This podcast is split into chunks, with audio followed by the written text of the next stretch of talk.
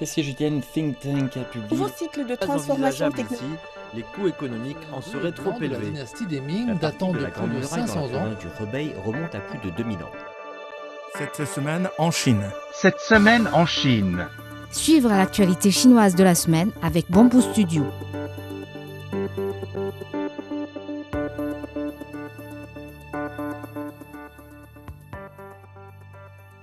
La Chine a réduit de moitié le droit de timbre sur les transactions boursières avec effet à partir de lundi afin de revigorer le marché des capitaux et stimuler la confiance des investisseurs. Le droit de timbre sur les transactions boursières est actuellement de 0,1%. Les autorités douanières de la Chine ont annoncé mardi la suppression des exigences du test d'acide nucléique ou d'antigène pour la COVID-19 pour tous les voyageurs internationaux entrants. À partir du 30 août, les voyageurs à destination de la Chine n'ont plus besoin de présenter les résultats de leur test d'acide nucléique ou d'antigène effectués dans les 48 heures lors de leur déclaration de santé aux douanes chinoises. La Chine a publié un plan d'action pour encourager le réemploi des enseignants retraités. Cette décision envisage le réemploi d'environ 120 000 enseignants retraités de moins de 70 ans à travers le pays en trois ans.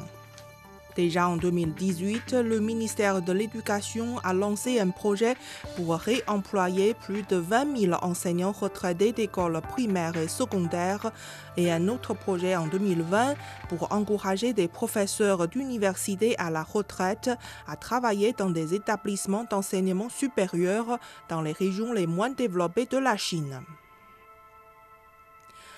Un train à grande vitesse Fuxing a quitté jeudi matin la ville de Nanning, capitale de la région autonome Zhuang du Guangxi, dans le sud de la Chine, marquant le lancement des services ferroviaires à grande vitesse et à grande échelle dans les régions karstiques du sud du pays.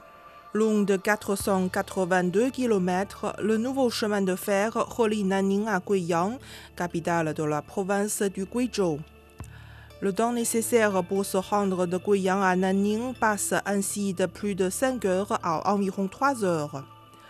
Le nouveau chemin de fer compte 13 gares, dont 6 pour la section de Guizhou et 7 pour la section de Guangxi. Zhangjiakou, une ville connue pour avoir accueilli les Jeux olympiques d'hiver en 2022 dans la province chinoise du Hebei, a lancé mardi des services de train de marchandises vers l'Asie centrale. Un train de frais chargé de pièces automobiles, d'appareils électroménagers et de produits textiles a quitté mardi matin le terminal ferroviaire de frais de Xiaohuayuan pour Tashkent en Ouzbékistan, marquant l'inauguration des services de train de marchandises Chine-Europe dans cette ville. Ce train arrivera à Tashkent en 15 jours environ via le port terrestre d'Orkos dans la région autonome ouïghour du Xinjiang.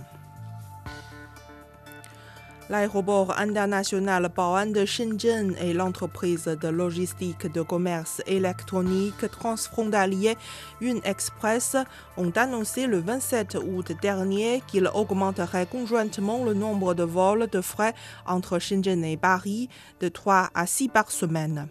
De la réception à la livraison, les colis de commerce électronique transfrontalier provenant de l'aéroport de Shenzhen pourront être livrés aux consommateurs français sous trois jours. Après cette hausse du nombre de vols, la ligne Shenzhen-Paris deviendra la ligne de frais aériens de commerce électronique transfrontalier la plus régulière à l'aéroport de Shenzhen et sa capacité hebdomadaire de sortie sera portée à plus de 600 tonnes. Un vol transportant plus de 260 passagers a décollé dimanche de Yinchuan, capitale de la région autonome Hui du Ningxia, dans le nord-ouest de la Chine, en direction de Dubaï aux Émirats arabes unis. Ce vol marque la reprise de la ligne aérienne directe Incheon-Dubaï qui avait été suspendue en raison de la pandémie de Covid-19. Ce service aérien sera assuré une fois par semaine le dimanche. La ville de Yinchuan va également accueillir la sixième exposition Chine et arabe du 21 au 24 septembre. Le géant français de la grande distribution Carrefour a récemment fermé son dernier magasin à Guangzhou, capitale de la province chinoise du Guangdong, mettant ainsi fin à ses activités dans cette métropole de plus de 18 millions d'habitants. Avec la fermeture fin juin de son dernier supermarché à Shenzhen, Carrefour ne compte plus aucun magasin dans ces deux métropoles du sud de la Chine. Outre Guangzhou et Shenzhen, le géant français a également réduit ses activités dans d'autres villes chinoises. D'après le quotidien The Beijing News, il ne reste plus qu'un supermarché Carrefour en activité à Beijing. Le nombre de journées de forte chaleur a atteint un nouveau record en Chine. Selon le média Beijing News Daily, qui cite les chiffres du Centre national du climat, le pays a connu son plus grand nombre de jours de température extrême depuis 1961. La Chine a comptabilisé quatre jours durant lesquels la moyenne nationale de température s'est établie à 35 degrés ou plus. En juin, quatre provinces ou municipalités de rang provincial ont enregistré des niveaux historiques de température moyenne les municipalités de Beijing et de Tianjin, ainsi que les provinces du Hebei et du Xinjiang. En 2022 déjà, la Chine avait connu sa plus forte sécheresse depuis 60 ans. Ces épisodes de chaleur prolongée, qui touchent également de nombreux pays d'Asie, sont directement liés au réchauffement climatique. Le nombre d'internautes en Chine a totalisé 1,08 milliard en juin 2023, soit une hausse de 11 millions depuis décembre 2022, avec une croissance constante des applications d'Internet, a révélé lundi un rapport. La pénétration de l'Internet en Chine a atteint 76%.